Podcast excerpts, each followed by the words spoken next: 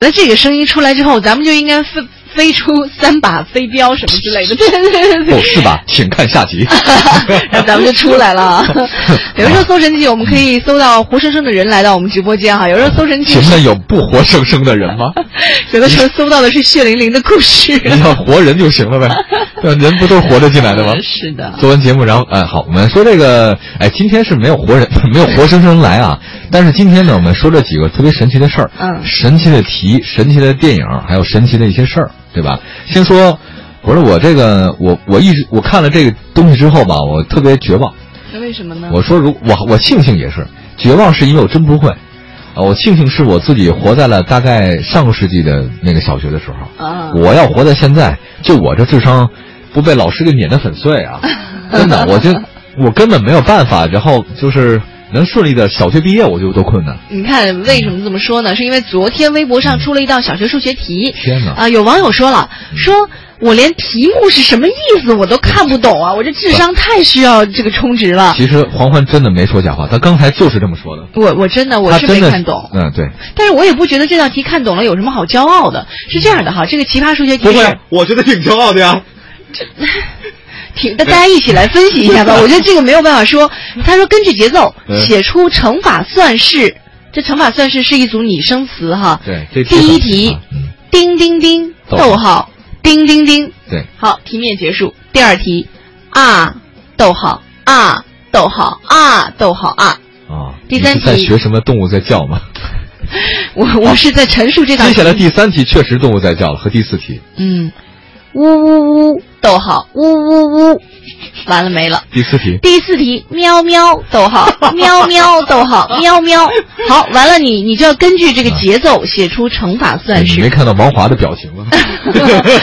我自己念的我都搓我都蹿火，就是对，因为这个东西它可以有太多太多理解了。但凡是一个有想象力的孩子，他可以给出很多很多的答案，对不对？对。但是问题是，他只告诉你说，其实有正确答案。嗯。比如说，叮叮叮，逗号，叮叮叮，就是三乘以二，就三个叮。三个字嘛。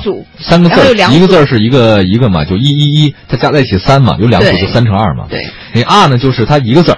对。那它有四组，就一乘四了。对。啊，呜呜就是三个字。呃，它有两组，就呜呜，逗号呜呜，就三乘二。嗯，那喵喵喵喵喵喵，这个好。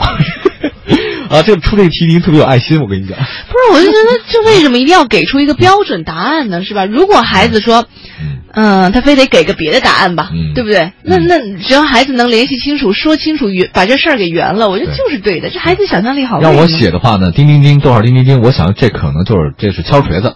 那第二题啊啊呢，就是乌鸦在叫；呜呜的话呢，就是火车开过来；最后呢，就是三只猫在叫，喵喵喵喵喵喵。我也只能这么答了。对啊，我没有别的可以办法的。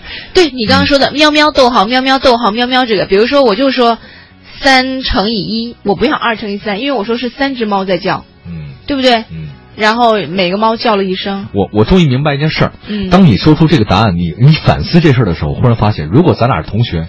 咱俩会一直读五年级、六年级，咱们就从小一直留级，一直咱们从小，别人新的同学来班里以后啊，都以为咱俩是老师。新来的老师进了班里以后，因为咱俩留级次数太多，以前学校那些事儿都得向咱俩打听。所以你知道咱俩这以后会成为什么吗？那什么？青梅竹马就是这样来的。啊啊！咱们下一个事儿。我并不想这样，我一直很好学，想毕业呀。你是心甘情愿留在一年级的？这道题是有点，反正我是不太喜欢这样去考孩子啊。对，这大人都考不懂。对，刚刚说到这个，很多人家长看到这道题目，觉得自己智商需要充值，你知道吗？现在其实，在淘宝真的可以智商充值，而且还不是一家。据说淘宝上有七百多家网店就在销售智商充值的服务。嗯。更可乐的是，销售最高的店家不到一个月就成交了三万多单。嗯。哎，我说谁？而且据说是两毛钱就能给智商充值。哦，那这个。能够拍下的人智商也的确让人着急。这个充值的好像额度也不是太高啊，他这有满额吗？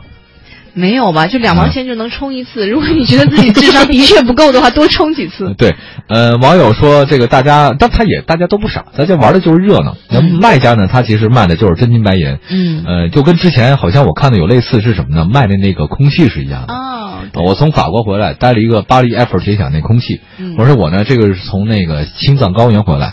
我这罐子里呢，就是青藏高原的空气。嗯，哦，原来我觉得这是挺扯的，后来发现其实也是有道理的，因为那味儿确实不一样。啊，这个你还真买过呀？买过买过。那真不一样。我闻过，我朋友干这事。是心理作用吧？这清新的空气是感觉是不一样的。当打开罐的时候，它是这样的一个设计，它一个一个小头一吸管，嗯，就是一小头，不是说把那易拉罐打开的。一闻就从鼻子里面闻，它是加了什么添加剂什么的？我怀疑是这样，就让你感受到这种异域的味道。他因为他以前是做汽车的熏香工作的，因为他说那个不好卖，改卖空气了。哎呦，呃，其实刚才你说这事儿之后吧，就不是说你那个小学那个题目，还有包括这网这个网购盛行、智商充值这事儿，我在我脑海中刚才想了一件事儿，嗯，咱们不会做对吧？嗯，有人会。对啊，你看每一个月七百多单呢。不是不是七百多单，就那小学题目什么喵喵喵那个，我告诉你，咱们肯定是答不出来。但是现在的小学就是训练这种思维方式的，而且所谓那些奥数班或者说那种思维，哎，对，但我没进过啊，但是我知道他们肯定有练过这个。咱们觉得难，可是小孩子们他说他就知道哦，这个肯定是学那个一哦乘以三没有，他都会，这是最可怕。可怕的不是你不会，可怕的是你会了。你懂我的意思了吗？我明白，我你你说这个，我就突然想到，像就像为什么有的人他做那个脑筋急转弯，对，他特别牛，他可能没听过，因为他是有一种思维模式的，你按照这个思维模式就可以找到所谓的他要求的答案。对，但是其实事情真的是这样吗？他把你给限制住了。对，就是我们的小孩子们最可怕的是都会这些东西了。嗯，那么请问我们的创新力在哪？然后我而我们大人反而都都不会了。这是最可怕，而且关键是有些老师还有包括一些培训班专门培训这种推波助澜，这是最可怕。比如说哈，就是我们在工作了以后啊，往往最可怕的不是说你这不会工作，是因为你太会工作了。就所以说，很多人都说，哎，你工作了十年，其实相当于你工作一年，然后后面九年都是用你这一年的经验在不停的重复。对对，呃，他在工作了以后，他学会了怎么在这个单位中生存。嗯，比如说我可以。呃，偷偷摸摸的呀，或者早点到晚点来啊，或者说是给领导那边 那个什么，这 是空气，领导这是阿尔卑斯山的空气啊，不是他就会想到各种办法。实际上这是最可怕的，对，就是他不是不会工作不可怕，就是太会工作才可怕。嗯，对。智商啊！你说完这个，呃，我每次你说完这个，我觉得我的智商也的确需要充值，因为我需要花一点时间去消化你说的事儿啊。这这个真的吗？对，我真的。哦，好。尤其到这时候有点缺氧。大家看不到黄黄尴尬的表情。对对，我刚刚已经连打了四五个呵欠了，然后，对对，我让我思考一下人生。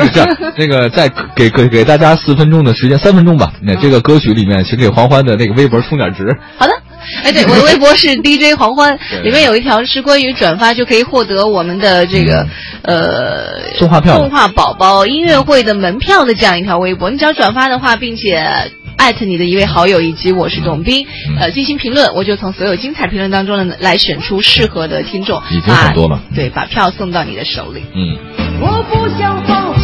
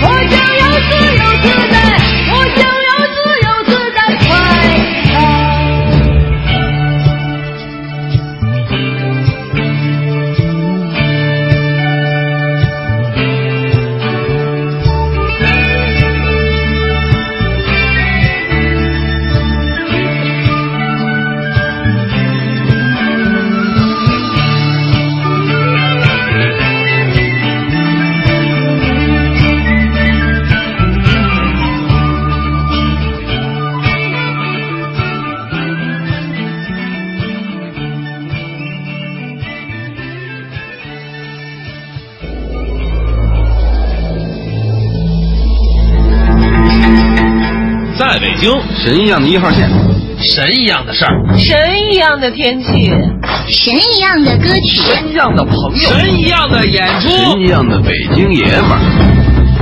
快乐晚高峰，搜神记，他们都是神一样的存在。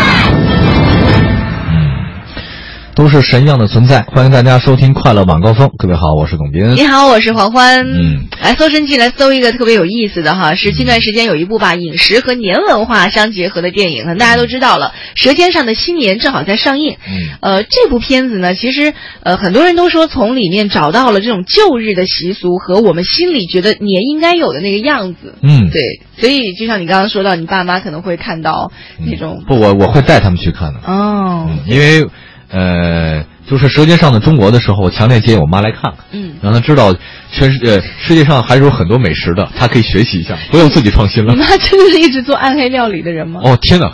哎，你这个评价是很到位的。暗黑料理，对对对，真的是暗黑料理，排名前 top ten 的，我跟你说，这在海淀区吧，很可爱吧？嗯，对，这个这个片子呢，艺术总监就是陈小青嘛，大家也都了解。呃，这从电视纪录片那个《舌尖上中国》，他说为什么拍了《舌尖上中国》之后呢？他想拍这个《舌尖上的新年》呢？他是觉得说这年味儿越来越淡了，他想留下一个传统春节的饮食样板，就是因为大家你看一年当中最重视的一顿饭，实际上就是年夜饭。嗯，但是现在其实都没有那种感觉。嗯、我我觉得我们家没有年味儿已经好多年了。哦，嗯、是因为他们跟你们跟你断绝了关系？啊、不是，就是家里人少，因为我们家就三口人。哦，三口人。你能就就最早的时候，我家就是想象当中，或者说我记忆当中特别完美的年，就是那个时候。嗯。姑姑两个姑姑还在我家，啊、因为那时候他们上学，嗯、还在我家。完了，奶奶还在世的时候，哦，啊，一大家子人，我觉得那个是我心里觉得特别完美的年，热闹。嗯、然后有真正的属于地方的小吃，因为那时候奶奶她有时间会做做地方小吃。啊、你知道，从相当于吃小吃从下午就开始，然后小朋友吃零食，嗯、家长准备，家里热火朝天。很多啊，对对对，你会听到那个剁菜的声音啊，涮东西的声音啊，洗菜的声音，然后家里人忙碌，甚至吆喝那种。哎，我觉得特别完美，但是再也没有。请问你在干嘛？我吃零食那时候我还是小朋友，还是小朋友，对，就那时候觉得哎，太完。反正你也没干活，我太完美了，真是。我我很想干活，那时候帮不上忙嘛。啊，对，找不你帮忙是不帮倒忙。对呀。哦，这种你的意思就是年味是很热闹，但现在不一样了哈。他不是他不现在你知道吗？现在是你是应该忙起来那个角色了。你又反在这嗑瓜子，你这么多年就一直在吃这，所以你就没有没有年味嘛。我承认客家人很多传统文化在我这失传了。对，真的以以前比如说像家里人，对客家人嘛。啊，真的。但我你别你不要叫我讲方言，因为我们家就是。我干你过来。哎，对对，你的闽有点闽南语的感觉，对对对对。哎，老想。但是你会发现，比如说哈，年不光是做东西，还还有个很意思，还有很有意思的地方，比如说我们那边会炸那个鱼饼，哦，就是用鱼肉做做的，你知道那个好吃吧？好吃。它是那种从锅里刚起来之后，奶奶会先让你尝一下这个东西盐味怎么样。你那个鱼饼是什么什么鱼做的？鱼肉鳗鱼吗？呃，鲤不是不是那个草鱼。草鱼哦，鳗鱼做的鱼丸是最好吃的。哦，不是鱼鱼丸和鱼饼是不一样，不像是不一样对鱼丸。这个你没发现一个问题吗？就是原来你在那边吃零食的时候，你这么多年你的习惯没改。但是他们不在了，所以就是那些大人们可能因为各自的问题，就是也也有的是回自己家乡或者不在一在一起住了，嗯，他们还依然是那样忙碌着，依然有年味儿。我还想等着有人给我喂鱼饼，对，原来都是我的错。问题在这里，不是说没有年味儿了，是你压根就没想去弄这事儿。啊，也有可能。对啊，你要想忙，说服我，你要忙起来的话，你可以不可以现在开始，咱下了节目，投案自首到西单队，把你那事儿了了。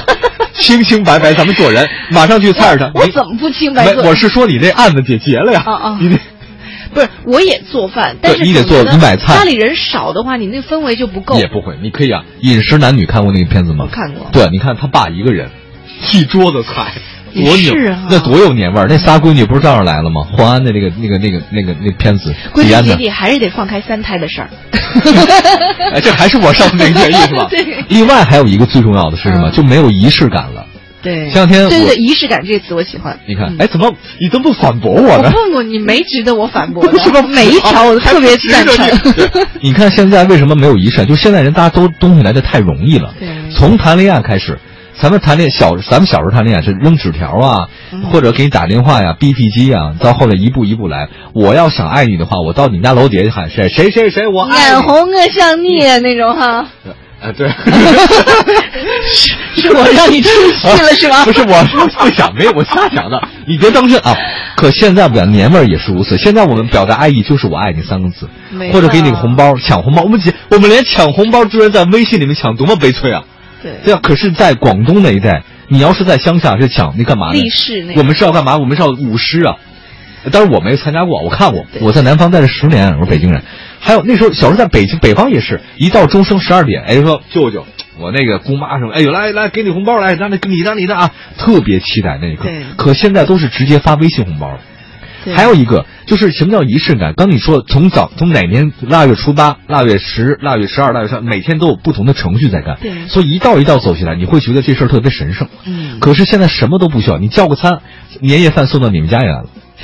其实你说这还真是。之前客家人他特别讲究拜年的时候，比如说是一家一家拜，我可能上午三个小时的时间，我可能会走三家。对啊。那你知道走三家就意味着，尤其是家里的男人爱会喝酒的人，他可能真的是直着进去就扶着墙回家的。没错。而且尤其在客家来说，可能因为交通闭塞、物资匮乏，曾经的这种状态，他会有一个想法，就是比如说我去你家拜年，那你会自然而然的把家里所有最好吃的食食物拿出来给我，当然了，最好的酒。拿出来给我，你觉得不把我喂饱了，不把我灌醉了，就是你招待不周。嗯，有这样的想法支撑之下呢，所以你怎么可能去别人家喝不尽兴？对，就是这个意思。哎，但是现在没有了，现在就养生。我们的不能喝对，我们的仪式感太没太缺乏了。